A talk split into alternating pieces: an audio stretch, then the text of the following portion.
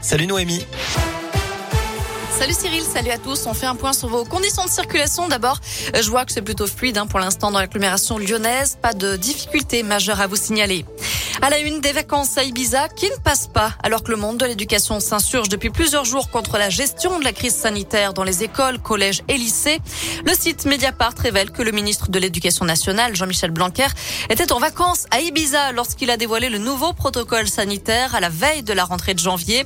C'était un dimanche soir dans les colonnes du Parisien, un article réservé seulement aux abonnés. Aujourd'hui, l'opposition réclame la démission du ministre. Le communiste Fabien Roussel dénonce un manque de sérieux pour l'écologiste Yannick Jadot. Ce niveau de mépris et d'irresponsabilité n'est pas acceptable. C'est un retour du bling-bling pour le premier secrétaire du Parti socialiste.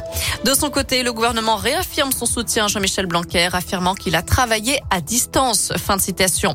Je rappelle que les syndicats d'enseignants et de parents d'élèves appellent à une nouvelle journée de mobilisation ce jeudi dans tous les établissements scolaires. Quelques jours à peine après les révélations au sujet du père Louis Ribes, une réunion publique a lieu ce soir à Gramont dans la Loire. Ça fait suite à cette affaire de pédophilie dans l'église dont on vous parlait hier sur Radio Scoop.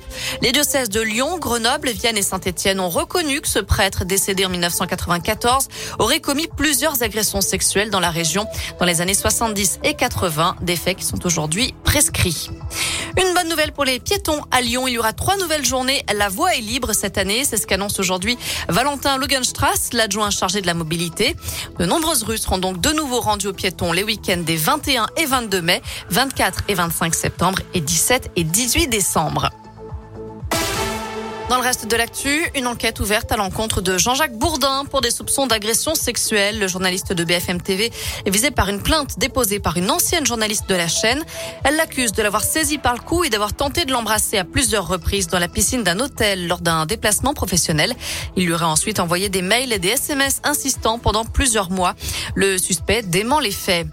Passera, passera pas. Les sages rendront leur décision vendredi sur le projet de loi transformant le pass sanitaire en passe vaccinal. Le Conseil constitutionnel a été saisi par les députés et les sénateurs d'opposition. Ce qui veut dire que cette loi n'entrera pas en vigueur avant la fin de la semaine. Une mauvaise nouvelle pour les supporters de foot de la région.